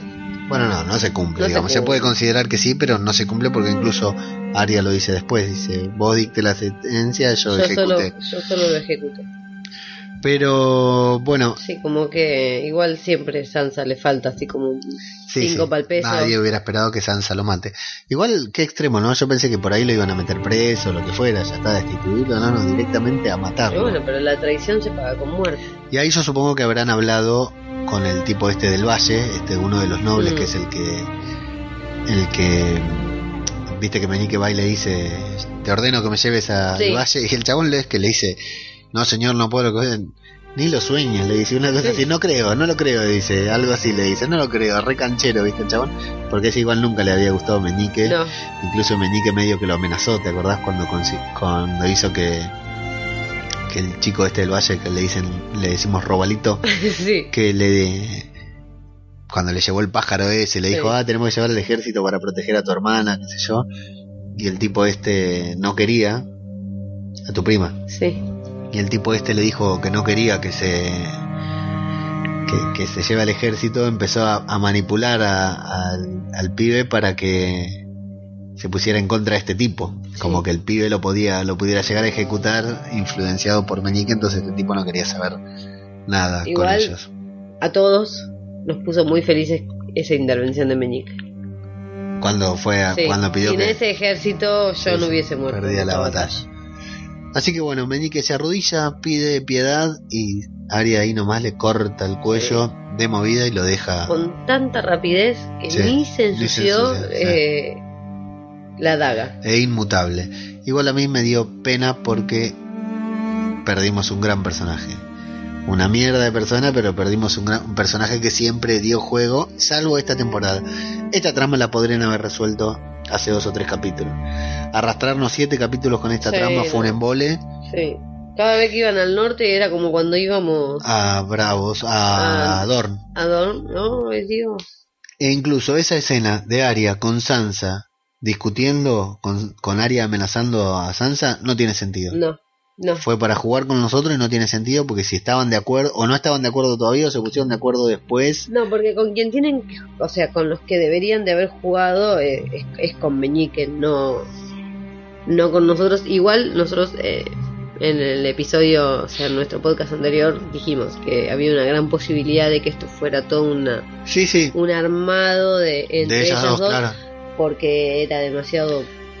pero nuevamente no tiene sentido esa escena porque Meñique no, las estaba mirando No, no, por eso jugaron con nosotros o lo intentaron y, y se olvidaron de jugar. eso perdió sentido ellos. igual convengamos fue la peor trama y la tendrían que haber terminado Sí. antes porque Meñique estuvo al pedo toda la temporada incluso estaba apoyado sobre la misma pared en la que estuvo apoyado toda la temporada cuando lo nombraron para ahora para la próxima temporada le van a hacer un monolito y lo van a poner ahí. Sí, ahí para- pared, para no extrañarlo. una figura de cartón. Yo sigo diciendo que filmó todas las escenas el mismo día. Y como me van a matar, yo tengo que seguir laburando. Voy a ir a buscar otro trabajo. Un solo día fue a filmar todo y filmó ahí desde esa pared. Bueno, y en desembarco lo vemos a Jamie sobre el mapa, hablando de por dónde van a viajar para llegar más rápido al norte. Y Cersei que pide hablar con él en privado. Y le cuenta que es todo chamullo, que no hay... Le dijo, ¿eres idiota Sí. o te haces? Siempre fuiste el más idiota, qué agresiva, ¿no? Siempre Ah, fuiste sí, el más sí. idiota de todo. Aparte, realmente siendo lo único que le queda y lo que siempre Sí, tuvo. sí, o sea, sí, porque, Y que lo quiere. a ver, el padre nunca la quiso. Este, y ella no quiso nunca a nadie. La, la única persona a la que realmente quiso y que realmente la quiso así con un, un amor verdadero, para decirlo de alguna manera, fue él y, y- y lo forrea y lo basurea porque es rechota ella. Así que se entera Jamie de que Cersei no tiene ningún plan de aliarse con los demás. Dice, bueno, que ellos se enfrenten al, al primer lugar que van a avanzar es al, al norte, algo que dijo antes. Antes en esa asamblea que tuvieron ahí en Pozo Dragón dijo, bueno, primero van a ir al norte, lidien ustedes, nosotros lidiamos con lo que queda. Con lo que queda. Eh, y ahí, bueno, le vuelve a decir algo parecido a Jaime. Le dice, bueno, ellos van a terminar con, el, con los muertos. Y si no terminan con los muertos, bueno, van a terminar con una parte de los muertos. O sea, como que los dos ejércitos se iban a diezmar entre ellos. eh, y que ella no iba a tomar intervención, que ellos se iban a quedar ahí. Y Jaime no lo puede creer. No. Realmente ahí no lo puede creer porque dice, Ahí, en ese segundo, volvió a ser el Jamie que ¿Qué? fue en la quinta temporada. sí, Eh, en ese segundo, cuando ve realmente, eh, o sea, no es la primera vez que nos muestran una cara de Jamie no a favor de lo que la hermana piensa y nosotros incluso dijimos varias veces que no lo veíamos este, juzgar de la misma manera que juzgó al rey loco Sí. que no lo iba a hacer con ella porque Sí. no podía este bueno, entonces eh, ahora ante esa situación como que no le quedaba mucha opción era Sí. o se plegaba a esto o se corría fue lo que hizo sí, sí, sí. Porque aparte en todas las situaciones así que tuvo... perdón se hacía a un lado para no correrse. Bueno, Jamie le hace, intenta hacerle creer, diciéndole, hacerla entrar en razón, diciéndole que bueno, que se, que cumplieron, que prometieron una cosa, diciéndole que después cuando todo esto termine, si termina, si lo solucionan todo en el norte, o sea si logran ganar los vivos claro, que no van a tener aliados, que van a venir por ellos con bronca, con porque faltaron a su promesa Porque, claro, y le dice, ¿no vamos a tener aliados? ¿No tenemos más aliados? Están todos aliados por otro lado, nosotros no tenemos ningún aliado. Y ahí Cersei le dice, bueno, tendrías que haber escuchado a papá hablar más del dinero. Vos siempre estabas muy preocupado por ir a, A cazar y a a- pelear. Yo pensaba ahí en, en la, en la formación de Jamie, ¿no? Que está nació para, para eso, digamos. Siempre estuvo interesado en eso, nada más. Y ahí hablan de otra vez de la compañía dorada que van a venir con elefantes. Sí. que compraron, van a alquilar a la compañía dorada para pelear con Que que son vienen- 20.000 hombres. sí, que vienen con no sé cuánta gente, con no sé cuántas cosas, etcétera. Y Jamie le dice, bueno, estoy tratando de cumplir con mi palabra. Como diciéndole, no me puedes pedir que falte a mi palabra. Y ah, previamente, bueno, claro, le cuenta lo de Euron. Acá nos enteramos que Sí. Lo de Euron era un plan. Y eso también le molesta mucho a Jamie. Ahí sí, se pone loco y dice, conspiraste con Euron a mis espaldas. Creo que le dice ella que porque él no hubiera aceptado o algo por el estilo, no, no me acuerdo si le da. No, no, porque referencia. como que no tenía que darle todas las explicaciones. Claro. Y, y que él había conspirado primero. Es como si. eh, Ojo Claro. por ojo, diente por diente. Y ahí le boludez. dice, ¿vos te- realmente te creíste que Euron se fue? A mí nadie me deja. Luego, cuando siguen hablando, le vuelve a decir a Jamie que, que nadie la deja cuando él amaga con irse. Y dice, bueno, yo me voy a ir. Y la montaña saca la... Saca la espada nuevamente. Y Jamie ahí, la cara es increíble, la cara del actor. Sí, La cara del actor es increíble porque realmente dice, ¿le vas a decir que me mate? Bueno, da la orden, le dice. Exactamente lo mismo que le dijo Sí. Tyrion. Nuevamente Cersei no puede, antes no es que no pudo, sino que no quiso, ahora realmente no puede no. dar la orden para que mate a Jaime. De hecho le da una orden, la, la orden previa para que desenvaine, Sí. se la da a Cersei con la cabeza, Jaime mira la montaña, la mira a ella y le dice, bueno, ¿sabes qué? No te creo, chau, y se va. Yo realmente ahí tuve miedo. En esta escena sí que me puse muy se nervioso. diera vuelta y lo hiciera cagar. Estaba seguro que moría, ¿eh? Sí. Estuve seguro de que moría Jamie, no murió, la vemos hacerse que lo mira irse. Realmente ahí creí que fue suma, me resultó completamente tensa por la actuación de Jamie, que es también magistral ese actor, la verdad que está actuando, haciendo re bien los papeles, las expresiones de la cara del personaje me encantan. Y bueno, sí, sí, tra- tranquilamente canté, bueno, es el fin del personaje, ya está, de última se lo cargan acá y no está mal, la forma en que se lo carguen iba a ser triste, iba a ser doloroso, pero no estaba mal. Y bueno, y ahí bueno, nos enteramos lo que es todo el plan de Cersei que engañó a Tyrion para hacerle creer que que iba a ir para, para hacerle saber que estaba embarazada para que él la cree, le haga la cabeza.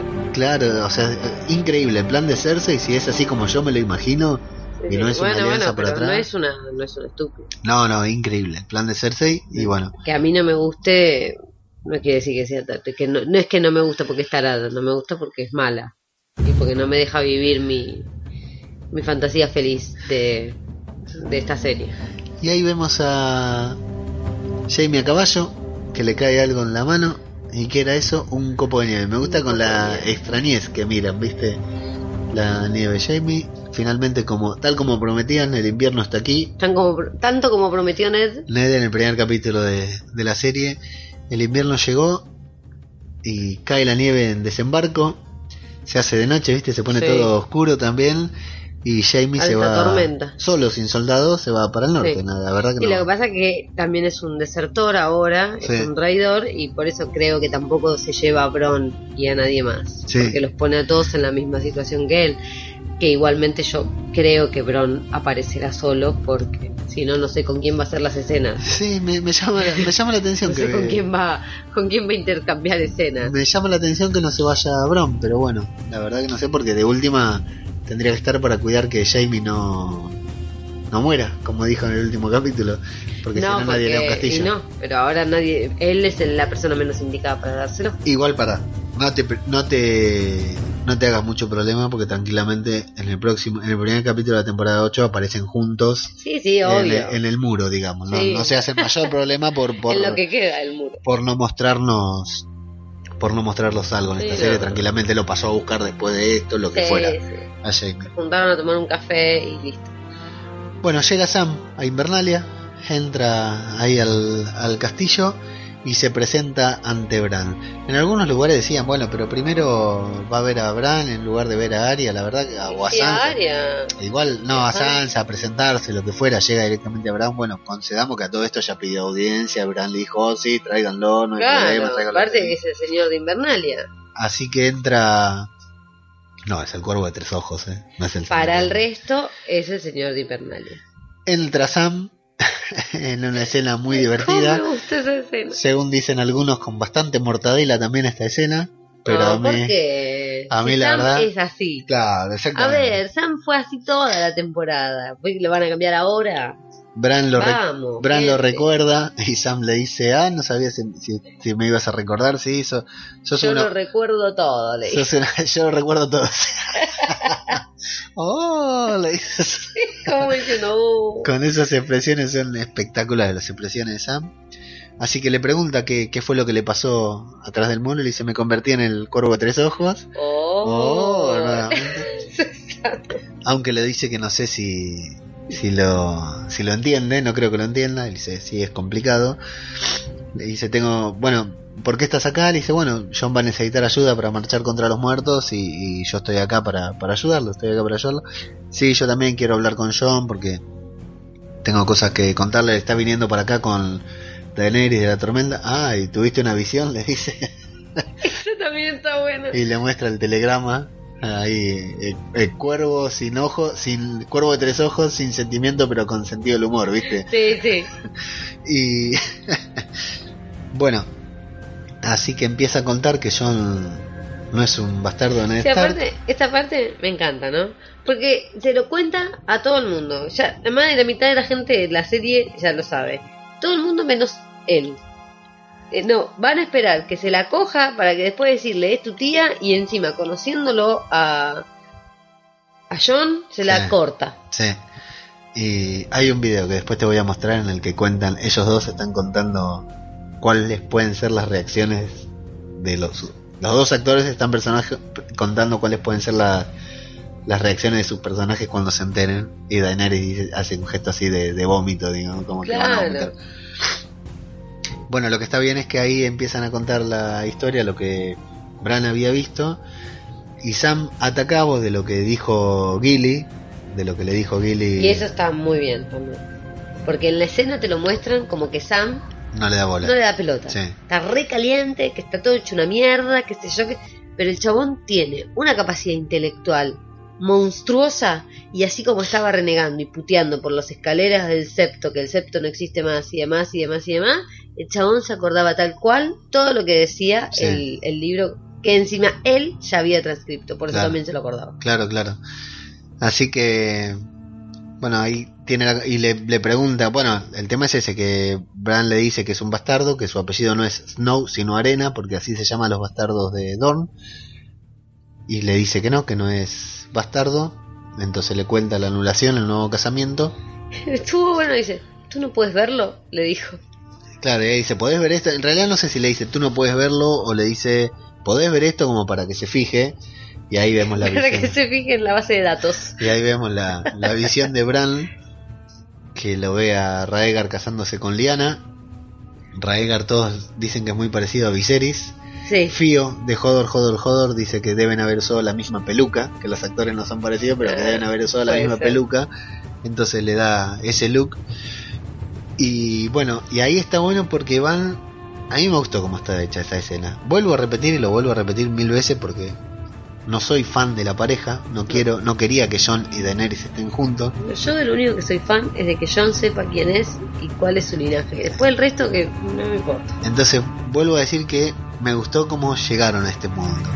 Lo vemos a van el, el montaje cómo está hecha esta escena me pareció está bien, es cierto. Algunos dicen que es medio novelero y es cierto, es de- Bueno, puede ser de una sí, novela, Es el culebrón de- del momento, ¿qué crees? pero va mostrando a Bran hablando y al mismo tiempo lo que va pasando en el barco. Vemos que John camina, golpea la puerta, no dice nada.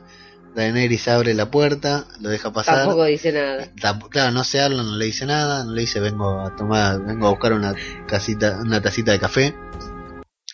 Eh, Hay, hay muchos chistes sobre que llora tanto tiempo remando y lo único que tenía que hacer era golpear la puerta y que Daenerys la abría directamente.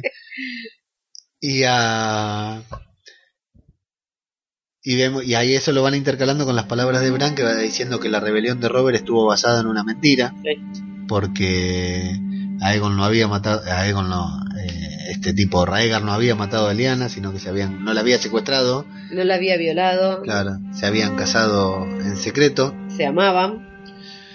Eh, la voz de Bran va diciendo que tienen que avisarle que su, no- que, que su nombre es Aegon y ahí muestran a Lyanna diciéndole a Ned lo que habíamos visto Lo en la que le visión. murmuraba. Que su nombre es Aegon y cuando dice tenemos que avisarle su nombre es Aegon Pin nos enfoca en el culo parado de John ¡Qué lindo! hay memes y muchos comentarios sobre el, el culo parado de John Sí. que hace mucho spinning A mí, mi secretaria, y vuelvo a mi secretaria porque es con la única persona que hablo esto fuera y de yo vuelvo este a decir que tu secretaria no es alguien que trabaja para vos sino no, tu no, superior No, totalmente, totalmente. Este, es mi superior, sí, así es. Pero bueno, con esto nos reímos mucho y hoy nos la pasamos mandándonos memes una a la otra. Yo estaba en el salón con los chicos y ella estaba en dirección y nos mandábamos memes. Y me mandó un meme que decía, Ay, ¿cuál fue? Dice, ¿cuál fue tu escena favorita de esta temporada?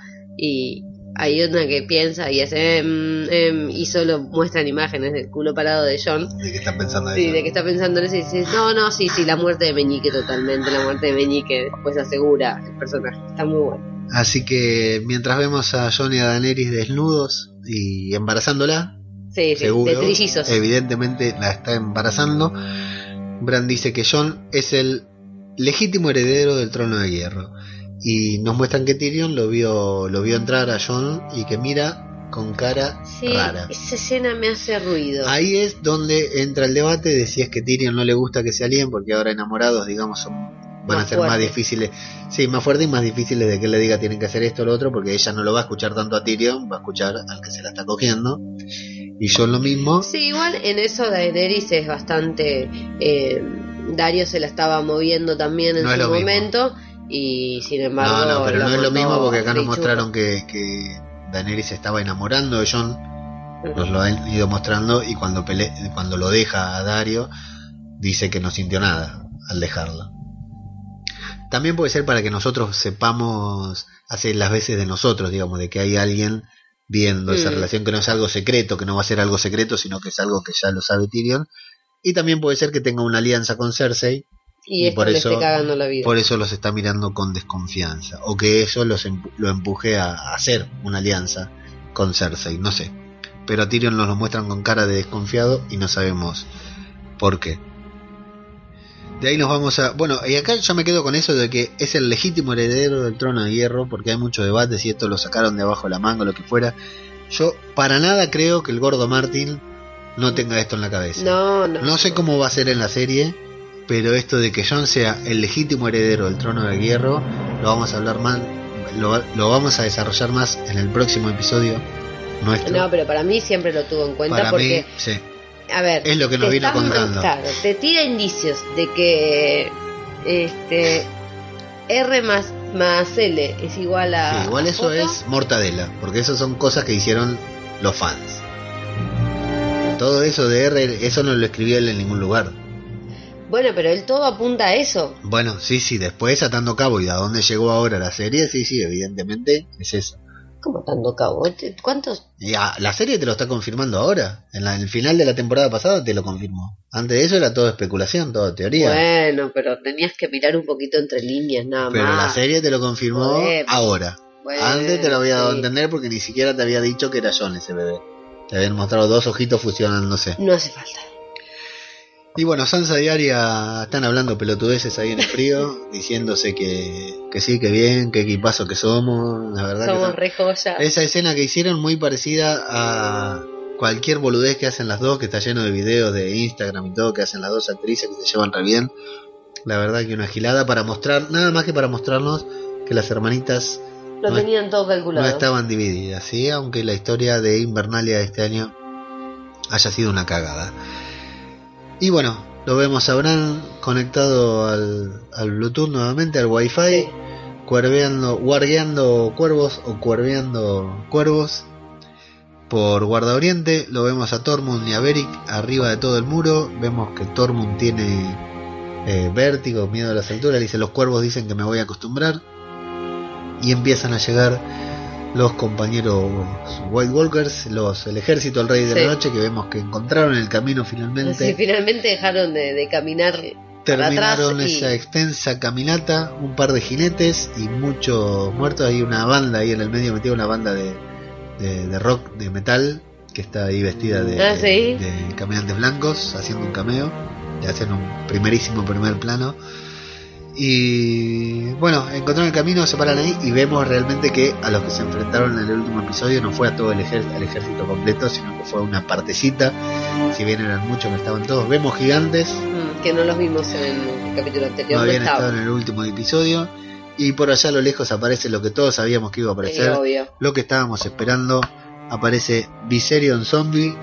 Ay, no Sí. me acuerdo cómo. Friserion me pusieron. Creo que en Crítica sobre la Marcha lo llaman como Friserion. Entra el, el gran dragón blanco, como la película de Van Damme. Entra el rey de la noche montando me a su dragón. me entristecí mucho. Tira un par de rayos láser, fuego azul, andás a ver qué es lo que tira. Está. La, la verdad que la escena es imponente. Derriba una parte del muro. Se salva Tormund Pavo. Sí, sí, ¿Sí? se ¿Está sabe, salvado? no, joder. Lo hicieron vivir a tanto para, para- para darle una muerte de mierda. Yo le, le pongo un par de fichas a, a los guionistas. No, lo hubieran mostrado. Claro. Lo hubieran mostrado morir. No, lo, no va a Claro. morir. Un tipo como Stannis, sí. Tormund, un tipo como Tormund no va a morir fuera de, de la pantalla. Y Beric, algo más tiene que hacer. Beric Dondarrion, que es un crack. Todavía le queda tela Como para diría correr. Beric. No vivimos Claro. tanto, ni nos revivieron tanto para morir aplastado por tres pedazos de hielo. Bueno, resulta que se cae el muro directamente, finalmente ya no hay más muro, aunque hacen una brecha nomás, no es que derriban todo el muro, pero el muro se cae y empiezan a, a cruzar, empiezan a cruzar los caminantes blancos y van hacia Invernalia, van hacia el sur, ellos digamos. No sé qué tiempo van a tener para forjar un arma.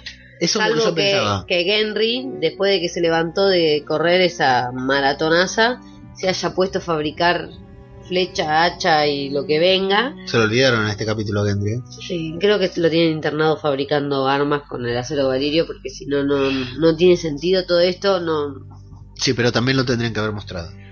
Tendrían que haber mostrado tantas cosas si no mostraron. Así que- Así que bueno, estamos donde pensábamos que íbamos a estar al final de esta temporada, que el muro Sí. se iba a caer y que iban a pasar, lo cual habla de lo posiblemente predecible que se haya vuelto la serie, pero no por eso menos, menos estimulante. O sea, No. digamos, si este domingo hubiera un capítulo de Juego de Tronos, yo tengo tantas ganas de verlo como antes de que empiece la temporada. El episodio a mí me gustó, me pareció mucho mejor que le, o sea, si bien el episodio pasado fue imponente, estuvo buenísimo lo que fuera, la primera media hora de este, la primera escena, esa en la que están todos hablando ahí en, en Pozo Dragón, me pareció sensacional, me pareció increíble. Las dos escenas de Cersei con sus hermanos, increíble. Fue el capítulo de Cersei, digamos. Sí. Y bueno, y la culminación con la confirmación de John, como, que para mí está bien, ¿eh? Hay debate ahí por el tema de que si hacía falta que lo confirmen legalmente, yo creo que sí, porque nadie tiene Sí. por qué creerle nada a Bran. Digamos, No, ahí- no, necesita una confirmación. si no, lo que diga pura Bran es- fantasía, claro. es un loco de mierda. Sansa es la hermana, lo ama, lo quiere, lo respeta. Y todavía dice que ve visioncita, entonces Claro. vamos, necesita justificar desde Sí, otro sí. lado. Para mí esa esto. parte estuvo bien y bueno, la verdad que yo lo que digo, yo creo que nos, es la historia que nos vienen contando desde que empezó la serie, muy de a poquito, muy con cuentagotas, que se precipitó evidentemente esta temporada, pero para mí, en líneas generales, el camino no estuvo tan, tan errado, digamos, fue hacia donde quería ir de manera bastante coherente. El único y gran problema que tengo en esta serie, en esta temporada yo, es ese plan de mierda de ir a cazar un zombie. Sí. Es lo único que no me cierra por ningún lado, no me va a cerrar Bueno, nunca. pero supongo que no había otra manera o no se les ocurrió otra manera de perder un dragón. Ah, qué complejo eso. Es muy compleja esa afirmación. Bueno, Porque si no, no se entiende. Sí, sí. Porque pareciera que en realidad lo único importante de, de eso fue la pérdida de Viserion. Sí, y ahí, bueno, también podemos hablar de los caminantes blancos un poco, el tema de que para mí no es que daban vuelta, que no caminaban, no llegaban más, No, no, estaban llegar. esperando el dragón. estaban esperando la herramienta, estaban esperando el arma, cuando no sé si el... no- Definitivamente el rey del rey de la noche tiene las mismas habilidades que, yo que no, no me animo a, a afirmar tanto, pero evidentemente estaban esperando la forma, la manera, el arma, lo que fuera. No necesariamente un dragón, cuando vieron el dragón evidentemente supieron que lo Yo tenían no que sé usar. si no necesariamente el dragón. Bueno, de todas maneras eso no vamos a tener explicación No. en la serie porque no hay Nadie no, lo va no van a desarrollar, claro, no se va a parar el Hay rey con- de la noche a decir estaba esperando que venga. No, pero bueno, en algún momento me pueden determinar si es que tiene las visiones, ¿Y cómo? no sé. Te lo van a mostrar. No, no pueden. el- bueno, por favor que no lo hagan. En la octava temporada mostrándote al rey de la noche teniendo visiones porque si hay gente que se puso a llorar cuando mostraron esto del efecto colmena, de que al matar a un caminante blanco se mueren todos los, los caminantes que él convirtió porque no lo habían mencionado, no lo habían mostrado antes en la serie. Bueno, pero era también deducible. No, No, eso no era deducible, lo mostraron en este capítulo No y punto, era está, algo es- fuera de, de, de- de la lógica. Sí, a mí no, no tengo problema con eso, digamos. A mí me pareció copado, me pareció cuando, bueno. cuando eliminas una verruga se caen todas las que nacieron después de esa. ¿Por qué no le puede pasar a un caminante blanco lo mismo? A mí no, no me hace ruido eso, pero si en la temporada 8 te muestran al Rey de la Noche. Ahora, si mañana escucho Misión de Audaces y Blisken dijo alguna boludez de esta, no hago más un podcast. Porque siempre que decís una pavada, Blisken dice lo mismo y termina siendo cierto. No son pavadas. Somos gente que vemos más allá. Como Bram Claro. y el Rey de la Noche. Y el rey de la noche. Y que no te extrañe que Bran sea el rey de la noche. Bueno, está esa teoría, pero no, es una pavada. Está confirmado que es una pavada, así que no. Con eso no va. Así que bueno, ¿viste el detalle de Viserion que tiene las alas rotas? y que está en todo- descomposición también. Como todos los animales que volvieron a la vida. Así que bueno, así termina la serie, con un muro caído, con una pareja copulando y con un bastardo reivindicado como el legítimo heredero de... No sé cuál puede llegar a ser la, la reacción de John, creo que puede No, estar... se muere, se muere. Pueden estar... Le agarra un ataque. Porque va en contra de todo su. su de todo. Pueden estar los seis capítulos de la temporada siguiente Llorando en un Sí, sí, con John eh, sin hablar, digamos, tipo autista, intentando procesar todo lo que le están contando y los caminantes blancos. No me imagino cuál puede ser la reacción de John y menos me imagino que lo vayan a contar en seis capítulos, cómo van a ser. Lo Pero bueno, bueno. es que en, en, en el capítulo 1 tenemos a John arriba de un dragón. Y ahí nos quedan las la séptima temporada, digamos, Cersei viva, que todos decían que iba a morir esta temporada. No. Iba- eh, decíamos que iba a terminar con la trama de los caminantes blancos y después la trama de Juego de Tronos o al revés y no, quedan todas las tramas abiertas. Lo que sí es cierto que ha caído el muro. Así que bueno, ya no hay barreras, los caminantes blancos ya están en Westeros listos para invadir y matar a todo lo que se crucen por delante. Así que así termina la temporada 7. ¿Qué te pareció en general? Ya dijo en el episodio que viene hablamos sobre sobre la temporada en general, sobre los siete capítulos y el camino que hicieron todos los personajes, pero quedaste contenta, quedaste con ganas de más. Sí, sí, a mí me gusta. Yo, yo espero ver gustando. más. Sí, sí, totalmente. Este, hay cosas que, que no me gustan, pero como, o sea, por ejemplo, vamos a poner un ejemplo muy vago, ¿no? Los vos la seguiste viendo hasta el final con un amor y pasión que yo a mí ya me rompía las bolas porque no había manera de que esa serie tuviera pie y cabeza. Eh, sin embargo, esta a mí me sigue gustando. Sí. Pero bueno, es una temática que se los explicaba a mis alumnos el otro día en clase. Es una temática que a mí me apasiona. Entonces, este, por más rara que esté, es una temática que me gusta. La voy a seguir viendo hasta el final, obviamente. Así que esperaremos, esperaremos meses, años, Oh, año sí. y medio, no sabemos, no está confirmado cuánto tiempo, pero hay que esperar porque recién en octubre comienzan a filmar la nueva temporada y bueno, hay que ver cuánto le lleva, en teoría van a ser capítulos más largos. Bueno, sí, esta temporada también dijeron que iban a ser capítulos más largos y eso fue pura puro chamullo. Este capítulo una hora y veinte, a mí se me pasó volando. Uno solo. No, y hubo un par de, un poco más, pero no, sí, sí, no fue tan largo, no, no se notó tanto y de hecho está incluso los capítulos, con lo rápido que fue toda la temporada, algunos capítulos largos hasta le sobró, le sobró trama, le sobraron escenas como esta, que la escena de Tion es un poco larga y lo de Invernalia que sobró desde el capítulo 2 Sí. que está sobrando. Así que bueno, hasta acá llegamos con el episodio de hoy. Eh, tenemos que agradecer enormemente a, a toda la gente que nos escuchó, que nos hizo llegar sus comentarios y también a la gente que escucha, porque tenemos muchas más escuchas que comentarios, digamos. Sí. Entonces a toda la- a, a esa gente que nos escucha y que no comenta ni nada, porque está bien, son oyentes pasivos, digamos lo que fuera, les agradecemos enormemente. Eh, no, no lo teníamos muy definido si hacer este podcast o no, lo hicimos como una aventura porque nos pareció divertido, digamos, dedicar eh, nos pareció divertido y por momentos nos resultó pesado luego el tener que hacerlo, digamos, eh, luego de, de acostar a los chicos y todo, eh, eh, cansados eh, al, al momento de, de grabar, pero bueno, se disfruta después por, por el feedback, por el ida y Sí. vuelta. Y con aquellos que no tenemos ida y vuelta porque no, no comentan ni nada, la verdad que un agradecimiento enorme también por escucharnos. La verdad que es una locura cuando vemos que hay 500, 600 escuchas, nos, nos sorprende. Igual esta serie ahora terminó Juego de Tronos, todo vuelve a la realidad. Los podcasts vuelven a tener las escuchas reales, digamos, porque esta serie potenció las Goonies con el episodio pasado, llegaron a 4.000 escuchas. Wow. Es una locura, la verdad que no, o sea, hasta ellas estaban sorprendidas. Eh, eh, un número de escuchas que su podcast habitual de cine y series no, no llega, no alcanza. Bueno, Plisken con este último, ahora estábamos mirando hace un ratito, Plisken que es de Misión de Audaces, tenía 1700 escuchas. La verdad que es eh, increíble los números, lo que provoca esta serie. Eh, bueno, gente como yo, digamos, que va escuchando un podcast tras otro, no escucha otra cosa durante la temporada de Juego de Tronos más que lo que se habla de Juego de Tronos. Sí. Así que, como este es el último episodio de la temporada regular, ¿ibas a decir algo? No, no, no. como este es el último episodio de la temporada regular de, de y Dragones, eh, vamos a hacer un episodio especial la semana pasada sobre toda la séptima temporada. Semana que viene. La semana que viene no es no, lo- no lo hicimos ya. Vamos a hacer un episodio especial sobre la séptima temporada, la, lo sacaremos el lunes de la semana que viene, supongo, de acuerdo a cuando tengamos tiempo de, de grabar. Eh, pero me imagino que este es el último episodio que van a escuchar muchos, digamos, que ya no querrán escuchar Claro. un, un especial, así que aprovechamos para despedirnos. Fundamentalmente agradecer también a la gente de los otros podcasts que nos ha mencionado, nos ha recomendado siempre sin ningún compromiso. Los chicos de Marcianos en un tren, de Dragones en un tren, que nos pidieron un audio para comentar.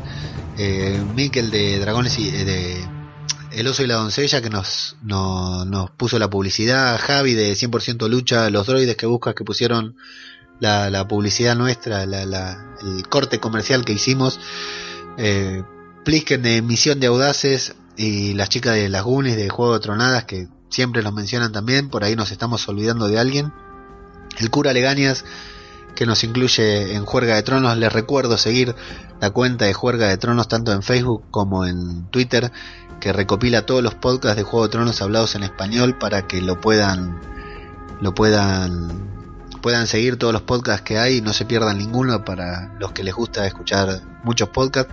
A la gente del chiringuito, a la gente del chiringot, que siempre nos dan sus comentarios y nos apoyan. Y bueno, antes de que esto se torne demasiado aburrido, ponemos la música de los bonitos, pasamos a leer los comentarios sin, sin olvidar mencionar que nos pueden seguir en Radio de Babel, tanto en la cuenta de Facebook como en la de Twitter, en la cuenta de Facebook de Wargos y Dragones. Yo soy ajeno al tiempo, vos sos en Twitter, Señor Paola. tiene cero tweet, creo, esa cuenta. Bueno, che, ya va a crecer en algún momento. Y bueno, recordarles que se den una vuelta por Radio de Babel o por diariodebabel.com barra radio, en donde van a encontrar todos los demás programas que estamos haciendo, que no son tantos, pero que de a poquito vamos sumando.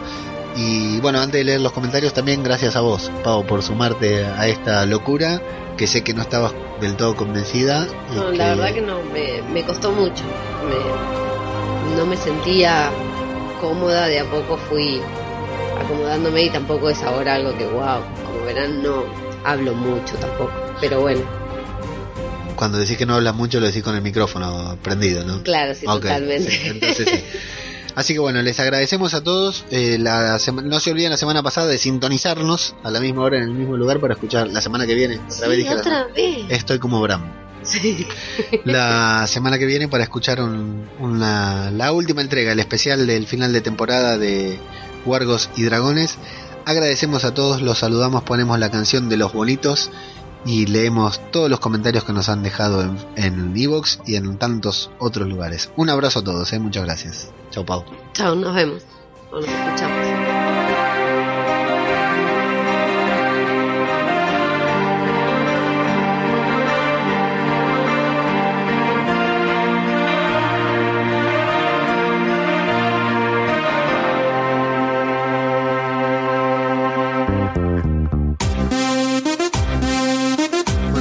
Comentarios de Evox. El primero es de Carvala, de El Bombo de Carvala, que tiene un podcast sobre maternidad en el que va contando toda su experiencia durante los primeros meses del embarazo y todo, hasta el día del nacimiento, incluso sigue hasta el día de hoy. Así que es muy recomendable que dice, buenas chicos, genial como siempre, dice que no querría ser yo la que defiende a Sansa, pero a ella le parece que sobrevivir es una gran excusa para hacer lo que hace Sansa. Seguro que cada uno reaccionaríamos diferente a cada situación y Sansa no le gusta, pero hacer cosas por sobrevivir me parece mucho mejor que por honor, dignidad o similar. De todos modos, la pelea entre hermanas ya se está haciendo muy pesada. En general estoy muy de acuerdo con ustedes para todo lo demás. Por cierto, como sufrí por Tormund, un saludo. Les escucho en el último, habrá sufrido en este también. Sí.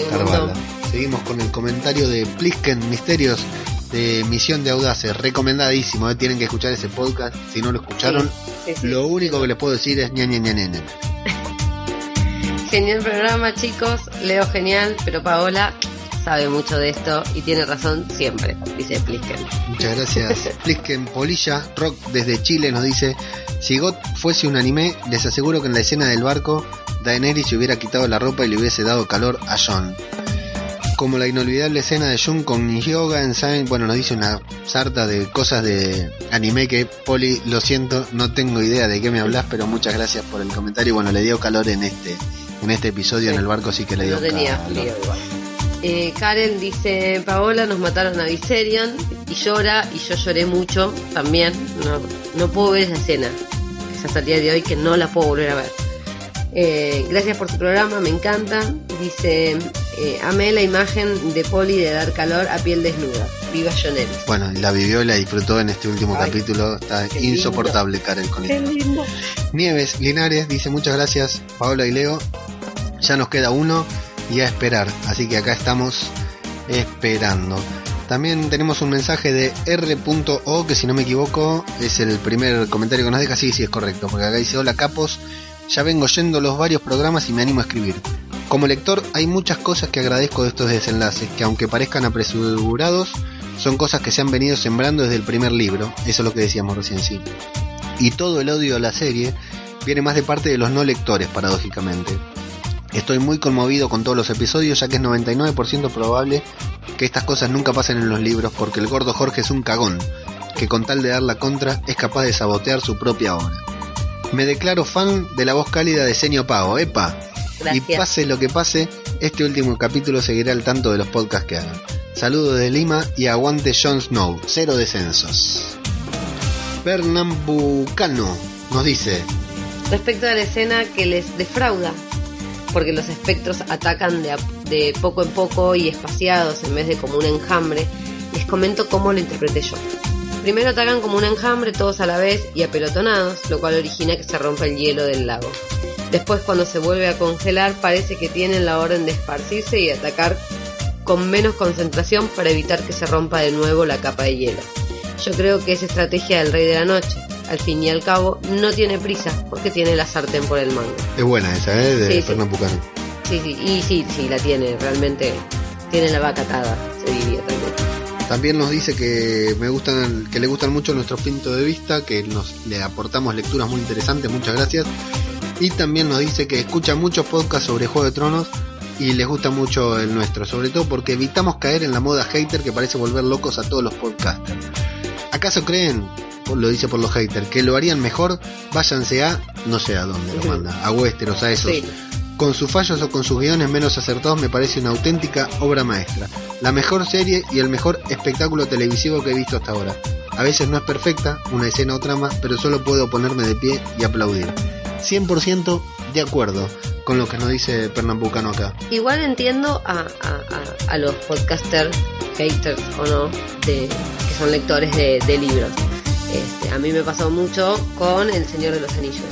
Era ir al cine y salir totalmente defraudada, y eso que eran películas que le podrían haber puesto mucho más tiempo y demás, y salir muy defraudada de, de- lo que se habían olvidado, de lo que no habían puesto, de, de la trama que no, que, que habían dejado de lado, que decidieron no poner y que estaba muy buena y muy interesante. Pero bueno, eh, obviamente no deja de ser el cine, no deja de ser este, otro arte, que no es el literario, y los tiempos son otros. Sí, igual acá hay un tema sobre lo que dice Pernambucano que eh, no es, él habla de los no lectores, digamos. Yo creo que eh, he escuchado muchos, o sea, la verdad que está de, está de moda ser hater y está de moda ser hater de eh, Juego de Tronos. Hay mucha gente eh, hateando por... ah, O sea, hay gente, por ejemplo, siempre nos reímos del podcast La Posada de la Encrucijada de Gaff y de Julio, que son fanáticos del Cersei, que siempre nos están rivalizando por ese tema. Ellos, nosotros los tildamos de haters, son compañeros del Telegram, del chiringuito, los tildamos de haters, pero la verdad es que ellos no lo son, digamos, porque ellos hay determinadas cosas que no les gustan de la serie, como el tema de John y Daenerys, por Sí. ejemplo, que es comprensible porque a mí tampoco les gusta, no les gusta, no los convence y punto, y hablan mal. Cuando hay algo que no les gusta, lo dicen y bueno, sí, se van, se hacen hater de vicio, digamos, empiezan a hablar y se enroscan uno, se retroalimentan y terminan hablando mal, pero hablan mal puntualmente de eso. La serie, básicamente, le sigue gustando, consideran que cayó la, la- el nivel, lo que fuera, que es comprensible y en parte, en gran parte, tienen razón, pero hablan con criterio, tienen un criterio. Ya he escuchado algunos podcasts que, que los abandoné a la mitad, digamos, porque para escuchar algo con lo que no estoy de acuerdo prefiero dejar de escucharlo, digamos, y no estar Sí, hateando yo al podcast. Pero que parece que se tomaron la rutina de hatear y de hablar mal de absolutamente todo lo que pasa en la serie. Entonces, desde el minuto uno, desde que empieza la serie, ya están viendo fallos. Y yo no creo que sea tan así. No, No, es una serie que falle desde el minuto No. uno.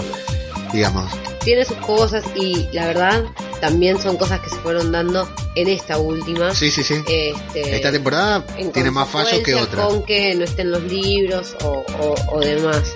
Este, o porque también los corre el tiempo. Les dijeron, les queda esta y una más, listo.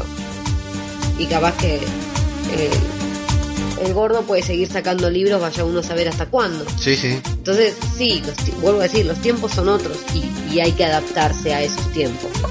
Sí, sí, sí. Bueno, y, y siempre leemos los, los comentarios de Evox. Eh, también quiero mencionar a, a gente que nos, nos ha hecho llegar sus comentarios y, y- nos ha saludado, felicitado por el podcast por fuera de Evox. Hay un muchacho en Twitter que su arroba es Tito Maldegorf, que siempre nos está tuiteando con, buena onda, digamos. Eh, la verdad que un agradecimiento para él porque se declaró, ya dijo ahí en, en Twitter sin, sin ninguna obligación que nos escuchaba y compartió el podcast, así que un abrazo para vos también, Tito, me imagino que será tu nombre, tu apodo de acuerdo al arroba. También a Ceci López del Telegram del Chiringuito también que nos mandó unos comentarios por privado hace un par de programas creo que fue y, y no, lo, no lo mencionamos, digamos que también se tomó la molestia de hacernos unas observaciones sobre, sobre algo que habíamos dicho. Y fundamentalmente un, un saludo bien grande a Will Cutus Cisneros de Ecuador que el domingo luego del estreno del capítulo de Juego de Tronos, Pavo, yo me quedé para escuchar el Jodor Jodor Jodor de Posta Yo lo intenté, pero. con Fío y Banchero. Vos lo intentaste, pero Yo lo intenté, pero. Me quedé dormida. bueno, yo pasado revoluciones me quedé, lo escuché completo eh, y Luciano y Fío iban iban hablando y haciendo leyendo comentarios en el momento. Yo intenté llamar, eh, se podía llamar por teléfono, intenté llamar para hablar con ellos y de golpe escuchando el podcast, nada más estaba con los auriculares puestos para no despertar a nadie. Escucho, viste que a ellos les cambian el nombre, hacen el chiste ese de que Sí. a ella le dicen Florencia, él Lorenzo. Lorenzo. Bueno, lee un comentario que dice, eh, le manda saludos a alguien desde Ecuador y dice, estimados Leandro y Paola, un gusto escucharlos. Y a mí ya eso me llamó la atención, porque digo, qué raro justo Leandro y Paola. Y bueno, que Banchero decía que les, como que les habían cambiado el nombre a ellos. Evidentemente Banchero no nos escucha.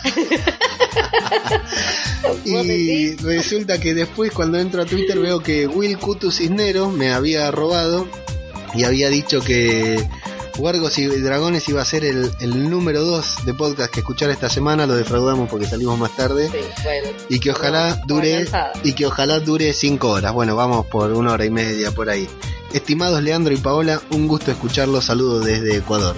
O sea, fue un comentario que nos arrobó a nosotros en un hilo que yo había mencionado a Posta, a Jodor. Entonces lo leyeron indirectamente. Fío y Banchero nos hicieron publicidad de, de. Wargos y Dragones en Jodor, Jodor, Jodor, que para nosotros es un referente, digamos, ¿no? Por supuesto. Así que un saludo para vos también que nos dejaste ese comentario. Lo escuché, le- no leí tu comentario, lo escuché primero en otro podcast sobre Juego de Tronos. Así que si me olvidé de alguien les pedimos mil disculpas. ¿Vos querés saludar a alguien especial? A tu mamá, a todos los que te conocen. No, gracias. Bueno, un abrazo grande para, para todos. Muchas gracias por seguirnos hasta acá. La semana que viene el especial y en 2019 cuando sea volveremos con Guardos y Dragones para, para seguir hablando de esta que sigue siendo, a pesar de los fallos que puede haber tenido la séptima temporada, la mejor serie televisiva de todos los tiempos. Un abrazo, Pau. Un abrazo. Un beso. Un beso.